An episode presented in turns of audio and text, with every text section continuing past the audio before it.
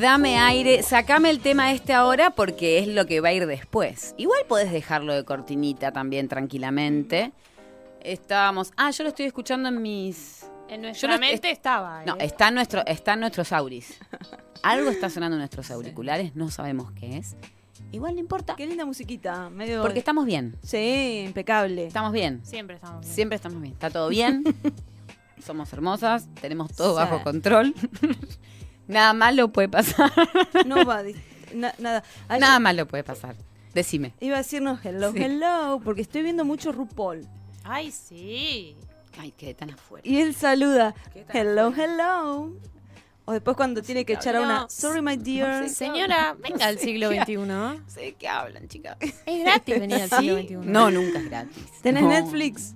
Sí. Ay, pero te lo monopolizan Pero, con bueno, Peppa Pig o esas Ay, cosas. me viene al pelo. eh, ¿Viste lo de Spotify? Era que están todos poniendo lo más escuchado. Sí, Sí. sí. ¿Quieren saber qué fue lo más escuchado por Dale. mí este 2021? A ver. Estrellita, ¿dónde estás? Rock. Eso que es de Barney. Eh, no, una chica Ah, que, porque a mi hija le gusta Estrellita, la canción Estrellita, pero no le gusta, es muy ñoña. Entonces encontré una que es Estrellita, ¿dónde estás? Que como versión rock, entonces se llama Estrellita Rock y es lo, lo más escuchado en Spotify. Eso resume bastante tus días de días. maternidad. Claro. Mm. Eso y Louta. Ahí como que bueno. Ah, bueno. O sea, tenía ese primero y Louta segundo. Louta. Sí. ¿A ustedes qué les salió? Están hablando todos de eso, hablemos de eso. Eh, a mí me salió las pelotas primero, después los Arctic Monkeys. Mirá vos. Bueno, otra que podría volver al siglo XXI. No, ¿por qué? Ah, pero es que las pelotas. si eso están es de sacando persona temas. grande. Ah, bueno, pero sacan. Pero- Eruca Sativa Bueno. y después pará. ¿Qué? Woz y Trueno. Ay, ahí te remo, ahí fuiste Ahí, re moderna. Ahí, total. Ahí, Ahí. compró Bitcoin, todo. No, ahí, todo. cripto, está ahí Todo, metiendo claro. TikTok. ahí metiste, claro. ¿Qué te pe- Bueno, y La RuPaul es una... Ah, No, a mí ¿Qué me arruinó. Yo te vi, lo vi. Tengo lista compartida con mi novio. Ah. Te cagó el promedio ahí. La- me cagó el promedio porque el tema más escuchado es Where do you go? Me muero. Esos temas viejos. Me muero. ¿Le gusta esa, esa Ah. música? Sí. Me Tipo, muero. What is love? Ese. Baby, Ay, poneme What is. Love un toquecito, por favor. What is love. Y aparte hacen como una especie de, de rebote. No, es. Valoremos What is Love, lo banco, No, lo banco a morir. Es un temazo, pero me cagó todo el promedio. Pero claro, fue el más escuchado. No sé si para que sea el más escuchado tampoco. O sea, un gran tema, pero por ahí le abriste un poco, Estoy viendo que es algo como medio tornasolada. Es verdad, está saliendo medio tornasolada. Vaya una a saber por qué. Vamos. Yo-. Para, poneme, podemos, podés poner What is Love un segundo, ya nunca te pido nada. Mira, mira cómo mira. Nunca pido nada. no- O sea, Rafa están con unos quilombos. Contame, ¿querés, querés, que te, ¿querés contarme qué te pasa? Yo trabajo de escuchar quilombo, así que. Claro, ¿Quieren que hablemos? Ofrezco hacerlo gratis, Rafa. Esto no pasa. ¿Quieren que hablemos? A ver qué quilombos. Bueno, tenemos el de Barbie. Tenemos el En de Barbie casa es listo. igual. En casa es igual. En casa, en tu casa es igual. Sí. No, no, si tengo que bajarle ¿Lo los fajás humos vos a un poco? Sí. Pero Le ¿cuándo, das un... ¿cuándo empezaron a convivir? Con la espumadera le pego. En el culo. Porque Un hasta donde sabíamos estaba Maya. ¿Marica está escuchando esto? Yo. Eh, sí. sí, Uy. está escuchando. Marica, eh, que está que está escuchando y ya está, se está bajando. O sea, si seguimos al aire, se va a ir, no va a querer hacer una nota En con cualquier nosotros. momento dice, esto es un papelón. Esto es un papelón, ¿por yo no mejor me, hago, antes? me hago la boluda, me da la mierda. Claro, las impresentables. ¿Por qué no cortamos? Ponemos What Is Love, que para mí a ella le va a gustar igual. eh, pero si seguimos hablando, la seguimos embarrando y voy a decir, ¿dónde me metí? ¿A quién le di ¿A qué entrevista? pueblo? ¿A qué, a esta de radio de pueblo me metí? ¿Tenemos ese temazo de What Is Love? No, no la tenemos porque hay muchos quilombos. ¿Puedo mandar saludito? En Dale. cualquier momento Rafa estampa el mate. Bueno, hacemos una cosa, manda un saludo. Eh, es- Uf, Temazo. Uf. es un tema. Vuelve en los 80. Porque aparte empieza como increchento, Sí, ¿no? sí, sí. Más fuerte, más fuerte, más fuerte para todos en su casa. ¡Vamos!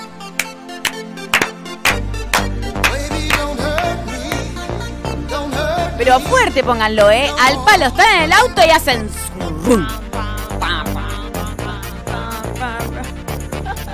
Y así como quien no quiere la cosa, Los saluditos. dale, A Andrea. al ritmo. al ritmo. Andrea. ¿Qué más? Que es eh, profe. Es May. May es maestra de apoyo a la inclusión con mis alumnos. Esto es un éxito. Tobías y Mariano.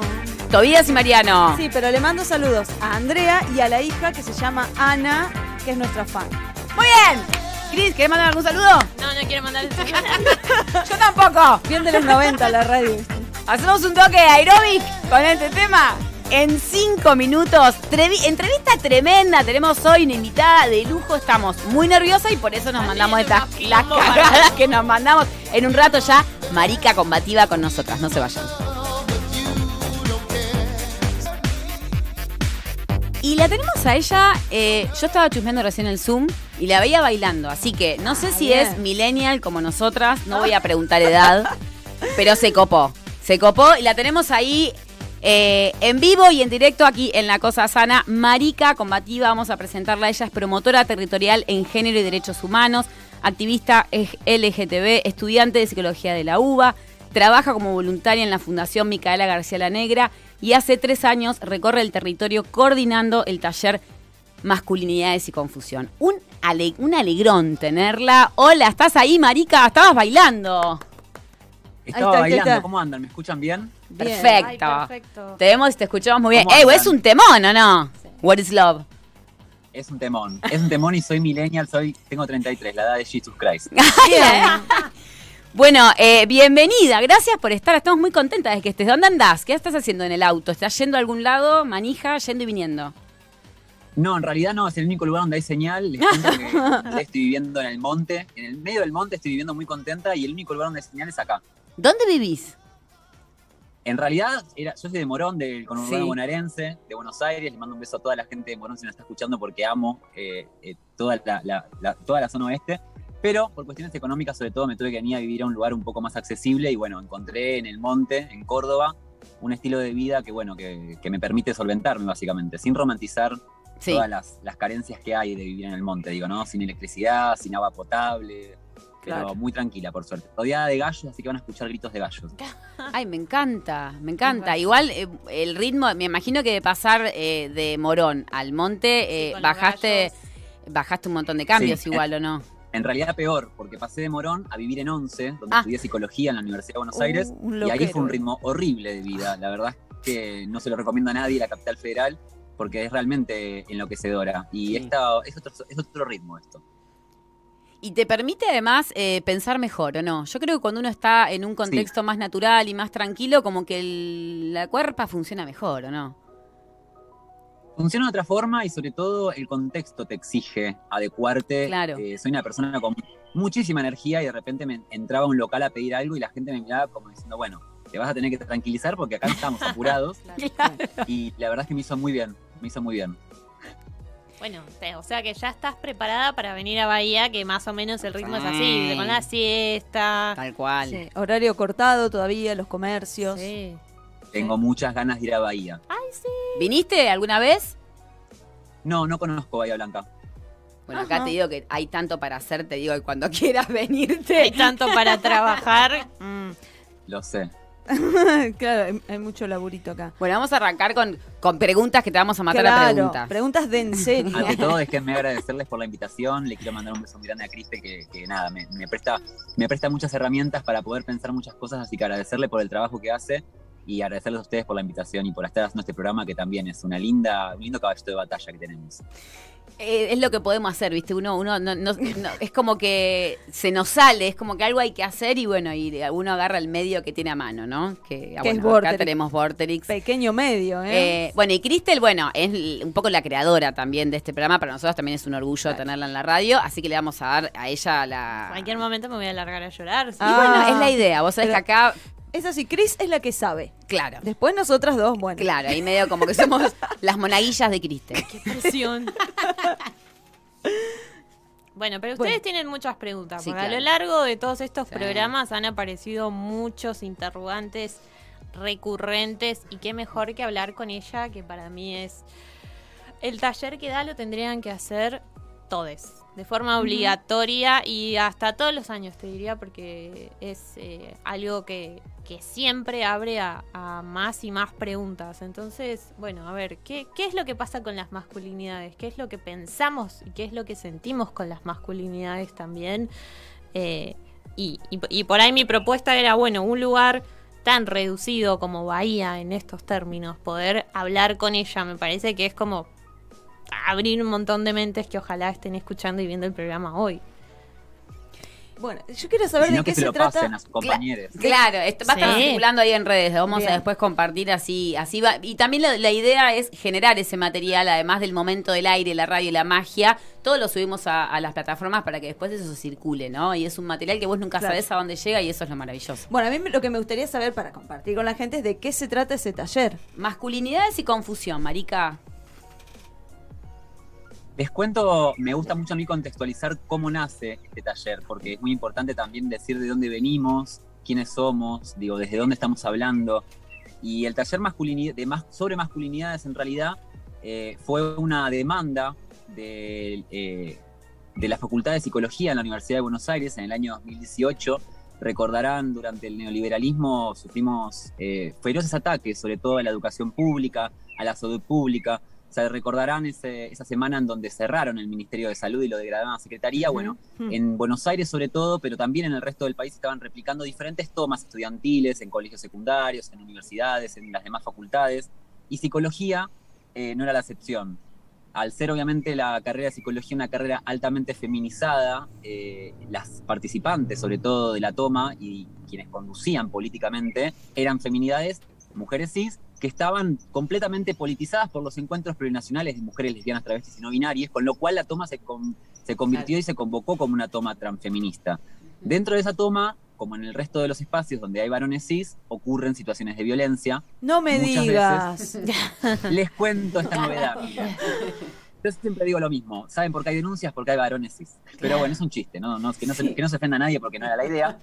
Pero la realidad es que encontrábamos en muchos compañeros formas de hacer política, de tomar la palabra, de hacer Claro. uso de la palabra y sobre todo de la forma de ocupar el espacio que entendíamos, gracias a los transfeminismos, como eh, patriarcales. Y a la hora de intentar hablar acerca de estas de este tipo de violencias encontrábamos mucha resistencia de parte de los compañeros Claro. y era como una doble y triple tarea de estar organizando una toma, intentando hacer política y al mismo tiempo intentando pedagogizar y educar también a los compañeros. Entonces la Comisión de Géneros de la Facultad de, de- de Psicología, que en ese momento era, eh, el centro de estudiantes era del Impulso, eh, propuso la creación de un espacio exclusivo para masculinidades y bueno, me tocó el cachetazo. Genial porque no es exclusivo para minas, como siempre. Es- no, acá para Exacto. masculinidades. Esta vez, loco, ustedes, Déjenme- pregúntense. Déjenme especificar que actualmente el Sí. taller que yo estoy dando online, sí, es para todas, todos y todes, es para todas las identidades, pero en un comienzo era para los varones cis eh, que, que, que querían estar en la toma, que querían dormir con nosotros dentro de la facultad, que querían tomar la palabra en el micrófono, digo. Eh, Claro. Y la verdad que fue un espacio bastante conflictivo porque fue un, un taller obligatorio. Imagínense claro. las, las compañeras de, de Uf. más, más a la izquierda cómo se pusieron con esto, Mm. pero dio frutos, dio frutos. Quiero saber, en resumido, ¿no? Digo, ¿cómo fue ese primer taller con pibes que los obligaron a estar ahí? Además, no es que había alguna intención de ellos de, che, me gustaría deconstruirme. ¿Qué, qué pasó ahí? ¿Cómo fue?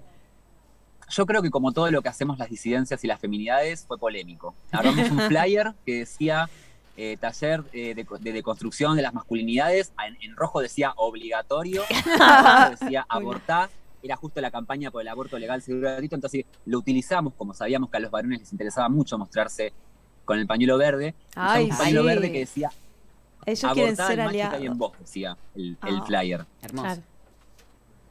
Pero bueno, no, no todos abortaron. Nacieron un par de ingenieros, de hecho. Pero bueno. con mucha resistencia. Fue vivido con mucha Claro. resistencia, pero también fue, fue recibido. Pasa mucho que cuando las masculinidades tradicionales, las masculinidades cis, heterosexuales, se acercan a estos espacios, si es que se acercan, porque muchas veces Mm. los mandan, Hmm. se acercan con mucha reticencia, con mucho enojo, eh, Sí. con mucha reactividad, y no sé qué es lo que ocurre, quizás le podamos preguntar a Cristel que participó, pero se van como más, la palabra no es relajados, porque no es lo que intento, pero se van como más tranquilos, Claro. No entendiendo algo defensiva. de lo que siempre trabajo de, desde Rita Segato cuando menciona de que las masculinidades son las principales víctimas del patriarcado en un orden cronológico, no de que son los que más sufren, Claro. sino de que son quienes encarnan el mandato y lo activan. Claro, y cuando claro. comprenden algo de eso se dan cuenta de que tienen el poder de quizás transformar algo de eso. Hay un concepto ahí eh, que el otro día, justo el programa pasado, Cristel lo trajo, eh, que me encanta, eh, que supongo que también eh, se trata de esto, Marica, de eh, necesitamos menos aliades y más eh, traidores, ¿no? Menos aliados. Menos en aliados, porque claro. hablamos de varones. Porque esta, esta figura del aliado, ¿no? Que en la campaña del aborto fue tremenda, o cuando en las marchas eh, se prohibía que vayan hombres y estaba esta discusión en el Ay, colectivo. que, igual, querían eh, y ir. querían estar ahí. Y muchas chicas se encontraban con sus propios abusadores en la marcha. Digo, esta cosa, esta figura del aliado, que siempre fue tan polémica. Eh, bueno, cambiarla por el de traidor, ¿no? Sí, más también en la política, ¿no? Porque o en la militancia, que por ahí son espacios donde están invadidos por varones que vienen ahí, son los primeros que encabezan la lista, son quienes dicen qué, cómo, cuándo, dónde. Entonces, si les decías, no, mira, no podés ir, es como, ¿cómo no voy a poder ir a la marcha que yo organicé? Que yo tengo que estar ahí adelante de todo. Aparte, mirá si te pasa algo, te tengo que cuidar. Sí, bueno, y acá Exacto, ya me meto. Nada, nada. Deja, No, dígame, dígame. No, no, nada, nada que, bueno, algo que pasó acá en Bahía que debe pasar en muchos lugares, que también en las asambleas de mujeres y disidencias decidíamos 8 de marzo, bueno, marchamos solo mujeres, feminidades y un partido, que no sé si se puede decir el nombre, no importa, no lo voy a decir, pero ellas estaban con que no, que también los varones, que también, también, se fueron pateando sillas y el 8 de marzo nos encontramos con todos sus chongos, yo lo llamo así, perdón, eh, atrás, ellos sí, iban no sé de quién atrás. estás hablando, pero, pero la estoy deduciendo. Y me parece que esas personas se comieron de lleno el capital de Karl Marx y Sí. creen que como Karl Marx primero hay que derribar al capital y después al patriarcado. Y es Eso te dice. Todo al mismo tiempo, compañeras. Claro. Exacto. Sí, tal cual. Pero nos pasó justamente en la Facultad de Psicología que grupos de izquierda reaccionaban justamente, reactivamente y violentamente, tratándonos de policías porque hacíamos un taller obligatorio. Y era como muy difícil dar ese debate, pero lo dimos. Sí. Lo seguiremos dando, digo. Vamos, sí, sí. Sí, el del taller, la verdad es que, como dice ella, te, te, te deja una sensación, eh, es muy particular, porque te deja una sensación de seguir queriendo romper todo, Sí. pero a sabiendas de que es posible un mundo mejor. Sí, porque ahí está la clave, creo. eh, porque laburar con ellos es como decir, bueno, es, es- es donde arranca la cadena, ¿no? Es como que si hay una esperanza ahí, como que si no lo otro es como siempre más frustrante. ¿O no? ¿Qué, qué te pasa vos cuando laburás con las masculinidades? ¿Te da como, te, te frustrás más o te, o, o te da como cierto decir, bueno, por acá puede andar? Imagino que sí. Tuve una transform tengo, tuve y tendré seguramente transformaciones y muchos cambios de posición con respecto a esto.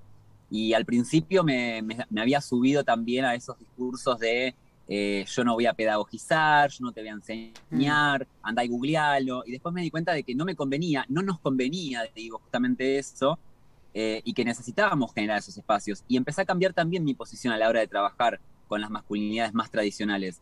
Al principio encontraba muchísima frustración porque lo que más encontraba era discursos aprendidos, digo, ¿no? Cuando hablábamos del género, cuando hablábamos de la violencia sexual, cuando hablábamos del consentimiento. Lo que, lo que pasaba era lo contrario a lo que pasaba en un taller de feminidades donde Hmm. existía la necesidad de poner en palabras, de hablar, de visibilizar lo que, lo que sufría cada persona, digo.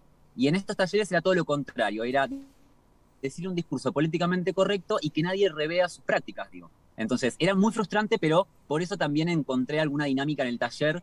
Cristel les podrá contar, el taller no es un taller convencional en el que se construye un saber colectivamente, digo, donde uno pregunta qué es el género y comenzamos a dialogar, sino que es un taller de formación en el cual estoy tres horas rosqueando, básicamente, Sí. porque no paro de hablar Es hermoso. eh, en donde intento tirar información y en donde luego del taller les convoco a que si tienen tiempo, si quieren, me escriban cuando mastiquen un poco de todo lo que han dado, porque también entiendo de que hay mucho en la masculinidad y querer mostrarse, digo. Ah, Entonces el taller también les permite habilitarse a pensar de que este es un espacio, como yo siempre les digo, acá nadie les va a dar una etiqueta de varón bueno, no, no damos credenciales de varones no violentos, digo, nadie les va a felicitar por hacer esto, con lo cual, digo, demostrar que están haciendo un taller es más de lo mismo. Entonces le- los invito a que lo hagan en forma justamente íntima, privada, eh, más, más, los, los, los mando siempre a hablar en el espejo del baño. Yo no sé si estará bien eso, pero bueno, los mando ahí.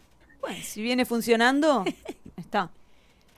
La verdad es que viene funcionando en cuanto a, mm, eh, no a cantidad, pero sí a calidad, digo, Mm. porque no todos los varones o todas las personas que trabajan, que transitan por el taller, les pasa esto que dicen ustedes justamente de que se activan y se ponen en marcha en este arduo camino de la construcción, pero sí es cierto de que, no quiero ser estadística porque no lo soy, pero mínimamente uno, una persona por taller se va convocada con lo que yo intento sembrar en el taller, que es la creación de una célula de trabajo Hace Ah, poco encanta. estuve en el CUSAM, que es el centro universitario de la Universidad de San Martín, que funciona dentro del servicio penitenciario en la unidad 48. Y estuve haciendo un taller allí con los compañeros que están privados eh, de su libertad. Y la propuesta la tomaron enseguida de crear una célula de trabajo propia, no que la marica combativa venga acá Claro. de Buenos Aires o de Córdoba a decir lo que pasa acá. No, no. El saber se construye en situación y justamente lo que más intentamos buscar es la sanción del, del propio grupo. Entonces, Claro. trabajo mucho con esa grupalidad y me siento muy gratificada cuando se crean células de trabajo sobre masculinidades, en un sindicato, en una facultad, en un centro de estudiantes, digo, y me parece que es eso lo que tenemos que buscar, porque si no encontramos a identidades dentro de nuestros reclamos que no se entiende qué están haciendo, digo, que pasó Claro. con el aborto.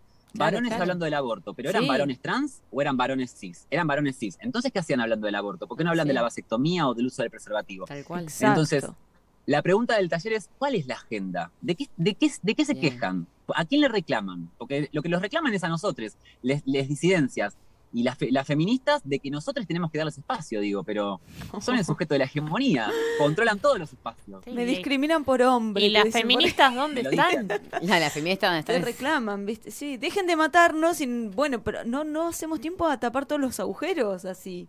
Si todo el tiempo tenemos Total. algo de qué quejarnos.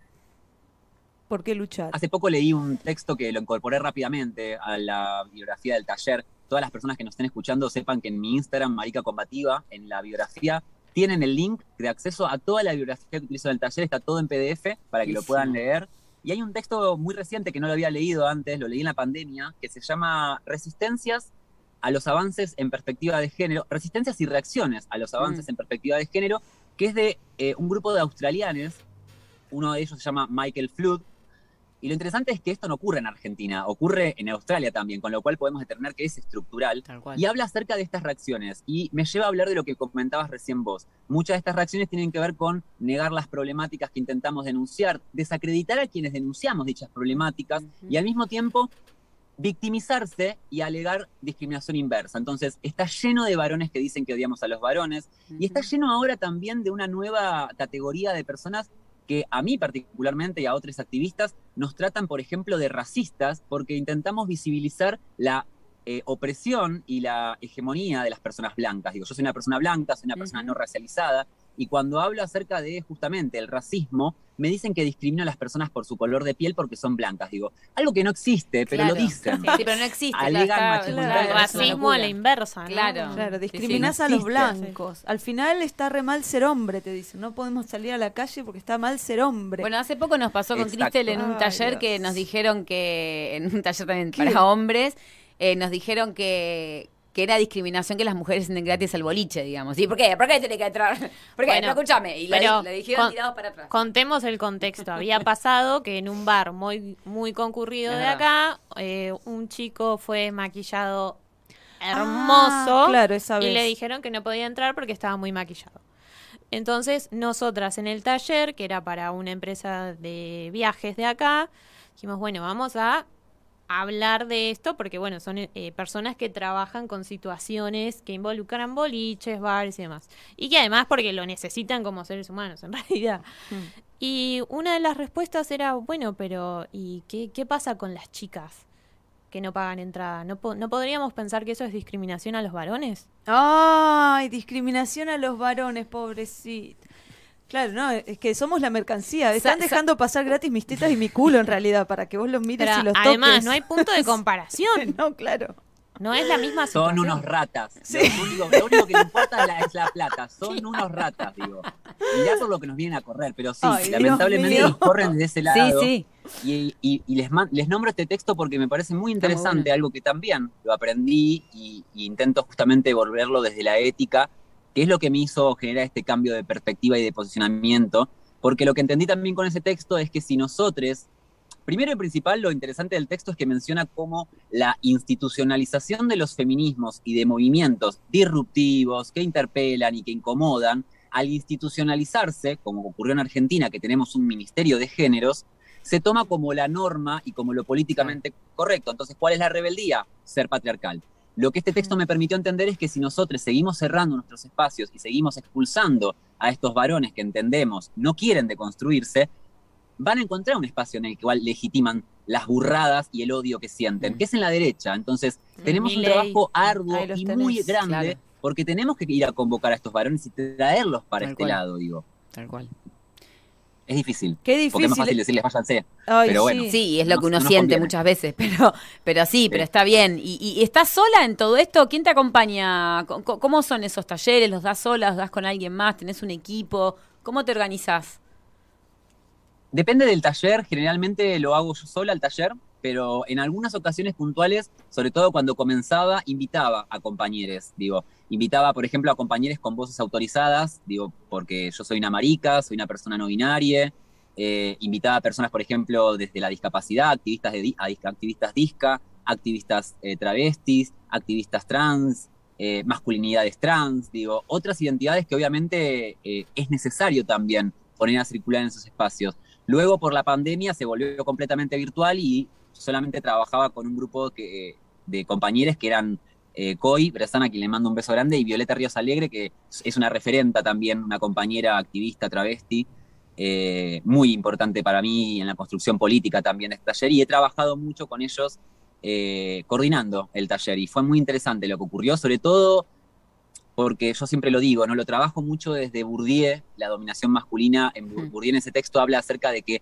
ser hombre o parecer hombre implica estar en una posición que implica poder. Y si bien yo soy una marica, soy una persona trans no binaria, tengo una expresión de género masculina, digo, ¿no?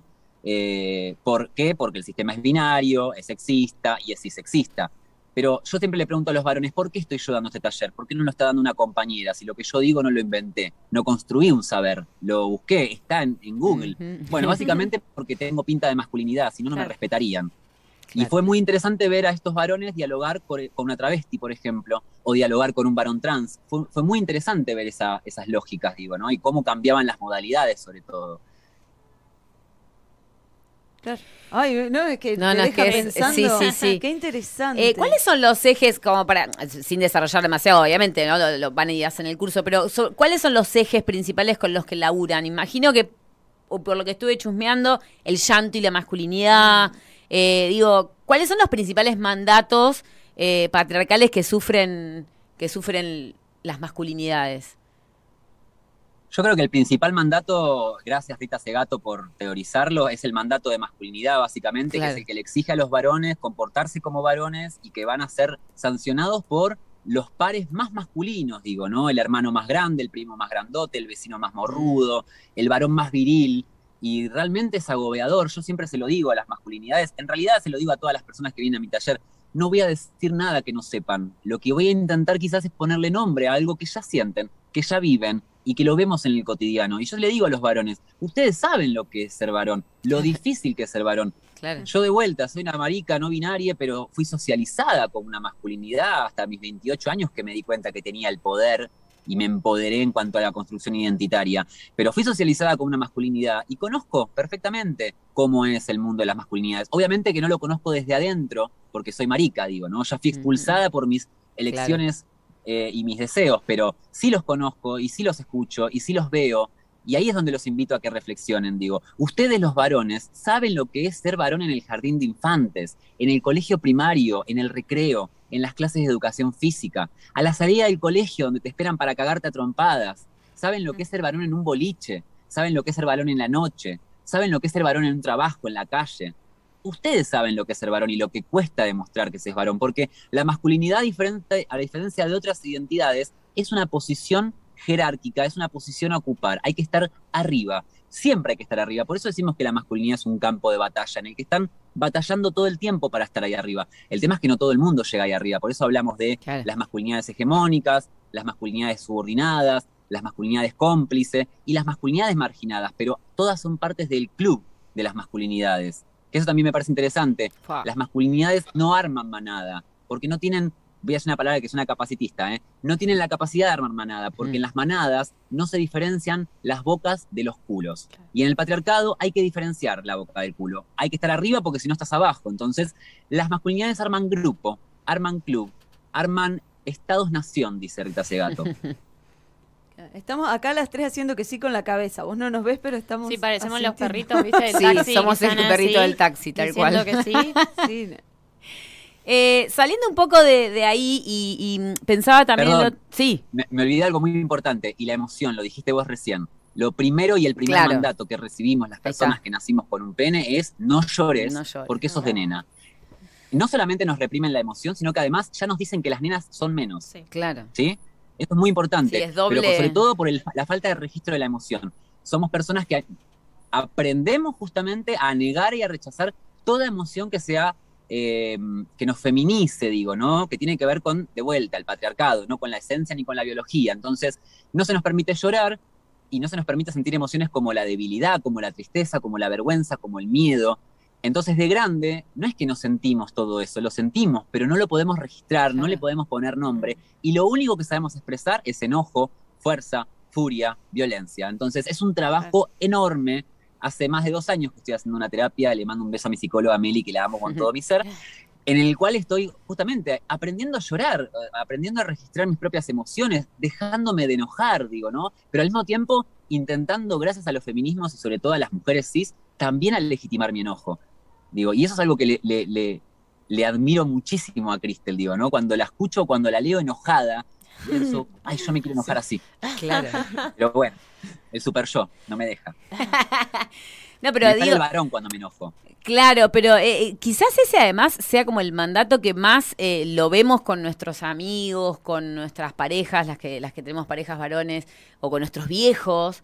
Eh, digo, en, en, en los círculos y en la intimidad de la familia, los amigos y demás, quizás sea eso lo que más te perjudica, lo, lo que más se sufre, ¿no? Porque digo, no registrar una emoción, no poder Claro. Eh, eh, decir, es- expresar eso, la pierde la capacidad de empatizar, porque si no Claro. registras tus emociones, ¿cómo vas a registrar las de otro? Tal cual. Y además, tipo, hasta resentimiento, porque yo creo que le debe dar rabia. A mis novios les dar muchísima rabia que yo llore desconsoladamente con esa libertad de llorar porque ellos no podían. Y el que no aguanta, no, que Claro. la tenga que aguantar. Claro, digo, eh, debe ser como algo de que, de que mucho daño, de las cosas que más daño deben haber causado, creo yo, a, a todas las generaciones. Bueno, ni hablar a los grandes, ¿no? A mi Claro. viejo que en su, en su vida lo vi llorar, digamos, recién ahora de grande porque está más débil, viste que por ahí se animan a...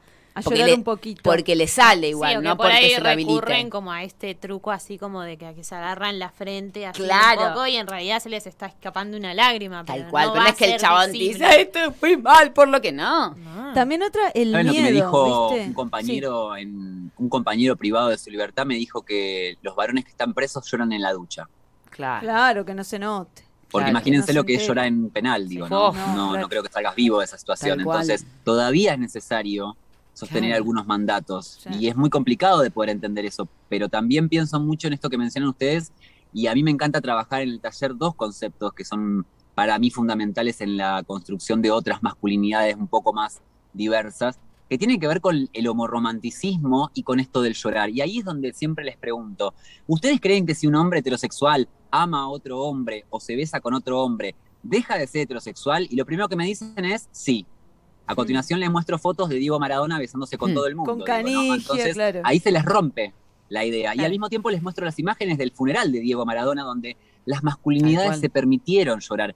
Hay lugares en los que se permiten llorar, en la cancha, cuando pierde su equipo, cuando. River se va a la B, cuando muere Maradona. Entonces, Sí. ahí hay un registro y hay una conexión que tenemos que poder legitimar, digo. Tal cual. Qué interesante que Perdón. porque es- Y está el registro de la emoción. No es que no ¿no? está, pero habilitado para algunas cosas, sino para otras. No llorar por, por frustración, pero sí por boca. Tengo una, tengo una más que seguramente ustedes la conocen muy bien esa. ¿Saben cuándo más lloran los varones? Mm, ¿Cuándo? Cuando la cagan a palo a la compañera. Ahí lloran como. Andrea del Boca, se ahogan, vienen con Claro, ramos de flores, es con verdad. cajas de bombones llorando, y nosotros de este lado pensamos, wow, ver un hombre llorar me parte el corazón, y pero la compañía está cagada a palo, ¿no te parte Claro. el corazón eso, digo? Entonces ahí lloran los varones, cuando se dan cuenta que se mandaron una cagada, una cagada, miren lo que estoy diciendo, cuando se dan cuenta que golpearon a su compañera, que casi Claro. matan a alguien. Sí, sí, la típica, me mandé una macana, dicen, y la mataron. La típica, ¿viste? Cuando Exacto. le Pero es cierto, porque celulares. ese acting ahí Sí, sí. aparece y se, bueno, se desarrolla y se, ahí sí, Sí, aparece sí, toda la sí, sí. emocionalidad junta, digamos. Sí. Como, el- como Juan D'Artés, que está deprimido después de haber Claro. violado a una piba de 16 años. Sí, sí, amigo, imagínate cómo está la piba. Claro, Sí. Re No, yo- empoderada y acompañada por todas nosotras igual. claro. Con esto del no llorar, yo también pensaba esto de que Mm. no pueden sentir miedo. También, Cuando hablan de la familia, porque mi hermano, que no creo que nos escuche, así que no importa, digo, le tiene miedo Hablemos a los de hermano, sapos. le tiene miedo a los sapos. Yo no, para mí es un bicho. Yo lo- estoy en hojotas y con el pie los empujo, no lo pateo. lo- Viste, se te mete un sapo a casa. Pero claro, ¿qué es lo que hace la mayoría? Dale, toma, viste, saca ese sapo vos, que sos Claro. el hombre, Sí, ¿viste? hacete hombre. Claro. Y claro, y con el escobillón ahí una cosa que... Pero él cómo va a decir, no, no, yo no porque me da miedo el sapo. Claro.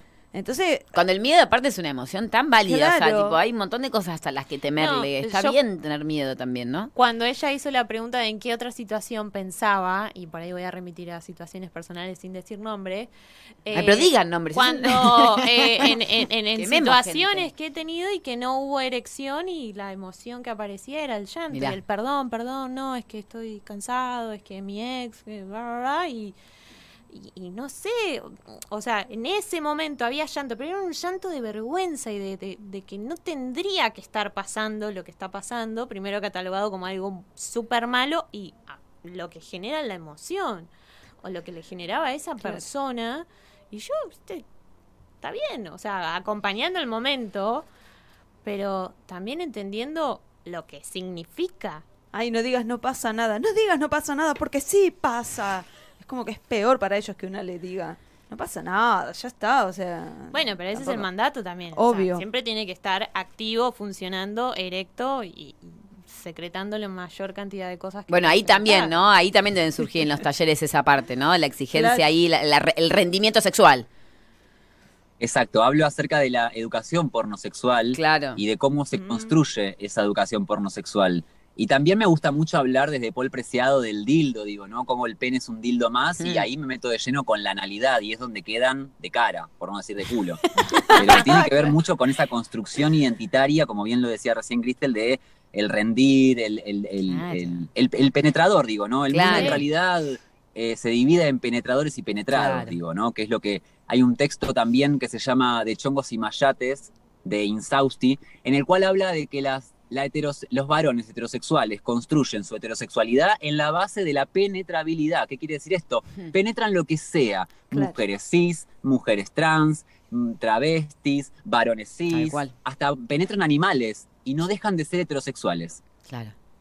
Ahora, si les tocan el ano, perdieron su género, Total. perdieron su sexualidad, digo. Y es una, eh, cuando digo la palabra animales lo digo políticamente, porque sabemos de un montón de masculinidades que dependiendo del contexto, la cultura, no me quiero poner colonialista, tienen relaciones con animales, no lo quiero catalogar, pero bueno, se me altera toda la psiquis, pero no dejan de ser hombres heterosexuales. Ay, de sí. última les dirán, los patologizarán y dirán que son locos, pero el no son. oveja. Claro, pero siguen, claro. Y maricones, digo, entonces hay algo ahí interesante a tener en cuenta. Qué interesante, qué laburo, Sí. querida, qué laburo. La verdad, eh, nada, podríamos obviamente estar dos, tres horas acá. eh, el tiempo es tirano en radio. eh, ya tenemos que, que ir dejándote. Eh, ¿Quieren hacerle una última pregunta para algo que les haya quedado en el tintero? Aprovechémosla que la tenemos ahí. No escuché la gallina todavía, escuché unos pajaritos suenan en un momento. Le hice bajar la cortina a. Rafa porque. No, pero unos pajaritos se escucharon, ¿eh? Ahí alguna cosita ahí se escuchó. ¿Algo más para preguntarle antes de Lo que- despedirle y decirle cosas lindas? El DNI no binario, ¿qué, Sí. qué te parece eso? ¿Vos qué La verdad es que por lo único que me haría el DNI no binario es para tener la firma de Guado de Pedro, que lo amo, pero Vamos, al Guado. igual que muchos activistas, al igual que muchos activistas, sobre todo compañeros de Todes con DNI, les recomiendo que lo busquen en, en Instagram.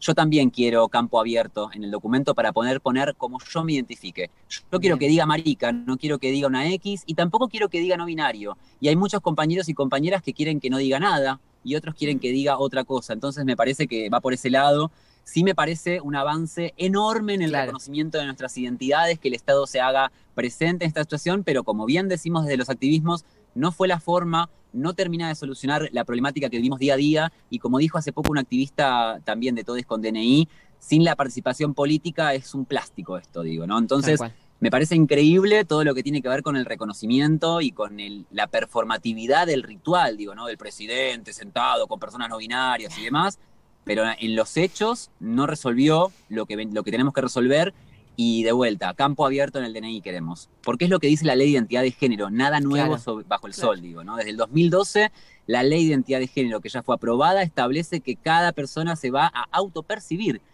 No dice hombre y mujer trans, digo. Eso te lo dice el RENAPER. Entonces, es eh, simplemente la implementación del artículo 12 de trato digno de la ley de identidad de género. Pero sí, obviamente, el reconocimiento a un, a un gobierno que visibilizó al menos esta problemática. No de la forma correcta, pero bueno, así es el patriarcado. Claro, lo que decía Tani, Tani Fernández, justo estamos hablando del presidente, su hija, que enseguida se hizo el DNI, que dice, bueno, esto para mí es cierto, es un plástico, no dice lo que es la identidad de una persona, pero le da cierto amparo para cuando, por ejemplo, en los medios de comunicación le siguen llamando Estanislao Fernández. Y a mí como docente me pasó de tener una alumna que ella me decía que me refiere a ella en, en femenino, pero me dijo que tenía identidad no binaria y no quería decir mucho porque no lo entienden y la preceptora la seguía poniendo, no, vos el registro separado en varones y mujeres, vos en las mujeres, eso es pavada tuya que no existe, ¿no? Y a- hoy en día, si ella va con un DNI que tiene una X, bueno, aunque sea algo de ruido en ese sistema, hace. O sea, yo lo pensé a esto a partir de lo que dijo Tani, que por lo menos hay un aval de que, bueno, no soy varón, y algo, ¿viste? Pero bueno, es, es buenísimo esto escucharte también a vos lo que esto otro hilar más fino, está buenísimo. Sí, de una. Igualmente es muy importante eh, el DNI como, como eso, digo. Mencionaba que era un plástico, digo, si no hay políticas públicas detrás de ese Claro. DNI que hagan que, por ejemplo, esta docenta, porque a esta, a esta preceptora no le importa el plástico justamente, le va a importar si la sancionan por ser una violenta. Entonces, Claro. si no hay un Estado detrás que acompañe sí. la implementación de este nuevo DNI, va a terminar siendo un papel más y nos van a basurear y a violentar de la misma forma y hasta quizás peor. Entonces, sí, necesitamos lo- el DNI, necesitamos estar documentados, pero al mismo tiempo estoy pensando de que no solamente las disidencias estamos indocumentadas en, el- en- en la Argentina blanca, digo. Las naciones Mm. originarias, que justamente hoy se está luchando por la prórroga de la ley- del decreto 26.160, que permite los, los terrenos comunitarios y es la única herramienta que hoy en día tienen las naciones originarias para no ser destruidas por el Estado argentino, sobre todo en Río Negro. Y digo, las naciones originarias tampoco tienen DNI que diga mapuche, toba, wichi, dice argentino y no los representa tampoco a ellos. Bueno, nos pasa lo mismo a las diversidades y a las disidencias. Claro. Tenemos un documento con un nombre que nos pusieron y no nos está representando, digo. Hay mucho para hacer con respecto a la documentación. Hace poco se quitó la etiqueta de extranjero gracias al activismo, Mm, obviamente, sí. de colectivos migrantes, pero tampoco termina de saldar la deuda que hay con el colectivo migrante. Entonces, es paso a paso. Creo que estamos igualmente cada vez más organizados en esto. Bien. No, no, Tami, eso que, decir- que- ah. que yo, ¿se acuerdan la historia que yo me veía con un sirio? y no decía extranjero, su DNI ya era Ya era. Bueno, acá Tami, eh, Marica tiene una historia con un, con un sirio que, bueno, es como una historia que cada programa repetimos. Abdul, le digo yo, ¿no? ¿Cómo era el nombre? Masher. Mashes, bueno, Abdul. Abdul siempre, Abdul. todos los programas encuentran la forma de nombrarlo Abdul. Este, y que estamos esperando que le manden los pasajes para ir para allá, pero bueno, parece que No, no, ni, estaría alargando un mango, ¿no? estaría No, siendo no, medio ratatouille. Eh, Marica, no queremos Bueno. eh, robarte más tiempo. Ah, te agradecemos infinitamente esta charla, nos encantó. Ojalá podamos volver a repetirla en algún momento. Eh, ¿Querés decir algo al fin? O sea, ¿estás por hacer alguno de los talleres? Sí, Eh, ¿A ahora, dónde aprovechar para, para contarle acá a la gente de Bahía, ya que es todo virtual? Además, podemos todos ser parte. Bueno, primero y principal, le quiero decir a todas las personas de Bahía que a mí a donde me inviten y me paguen la nafta, yo voy. Así que si hacer Bien. presencial, se me organizan. Listo. ya saben lo que hacemos todos. Pero habiendo dicho eso, el domingo 19 de diciembre hago un taller online a través de Zoom. Tienen toda la información en mi Instagram, que es Marica Combativa. Y me gustaría extender la invitación a ustedes dos. Si Crista lo quiere volver a hacer, a mí me encantaría. Pero a ustedes dos, si quieren Dale. hacerlo, las invito yo porque Sí. me encantaría que participen Sí. de ese espacio. Sí, sí, sí. Y nada, seguramente eh, habrá otro en enero. Todos los meses estoy haciendo algún taller online.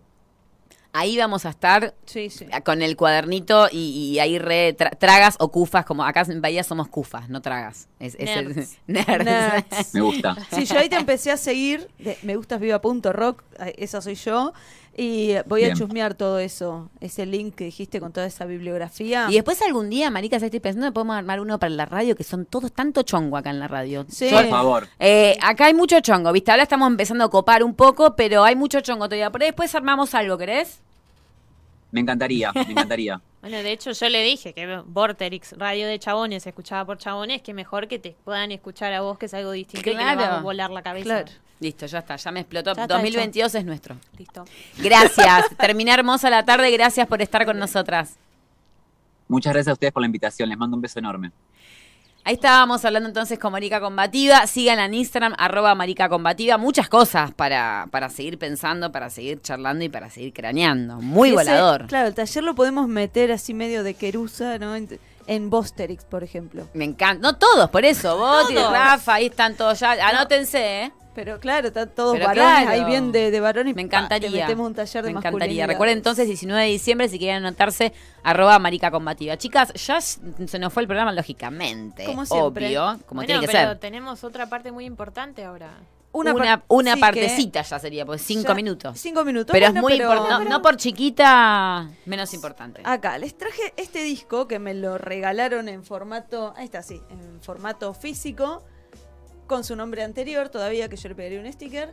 Eh, es el disco de Flor Kenis, o también como nombre artístico le decimos Flower. Bien. Flor Kenis hace música, es una bestia eh, como artista. El disco tiene, lo abrís y tiene el librito adentro, como Divino. antes, como en los 90. Más arriba, ponelo, A ver, así sí, te- sí, ahí está. El librito, Ahí está. ahí está abierto, acá está el librito con las canciones. Ella hizo todo, eh, el arte de tapa y demás, pero acá miren, dice eh, voz, guitarra, coros, bajo, batería, programaciones, loops, percusión, teclados, efectos, cuerdas, e ukelele. Todo. fue grabando de a uno y después lo fue Es mezclando. como yo, es un polirrubro. Un, po- un polirrubro musical. Te hacemos todo. Eh, te, acá como yo. Te, te conduce el programa, te opera, te, te- te abre la puerta, te Todo. pone todo, todo. Ella es Todo. como yo. Y bueno, el 5 de diciembre está La Terra Diabla, que El domingo, ya. Exacto. El domingo. Vorterix que hace auspicia, organiza. Somos auspiciantes. Auspicia- Main sponsor Ahí va. de Tierra de Ebla. Ahora van a hablar igual con Flor. Ex- eso iba a decir, ahora en el Eh. programa que sigue, en Ecultura, va a estar Flor personalmente, creo, ¿no? Va a venir. No sé estudio. si viene Flor. Viene, sí, viene sí, al sí, viene acá. Flor. Bueno, señora. Y estuvo Eh, Friki Frankie el sábado, que también toca en Terra Diabla. Que ¿Viste? también la pasamos el otro día. pasa todo, por Vorterix pasa todo. Estamos en todo. Pasan todas. Todas. Por acá.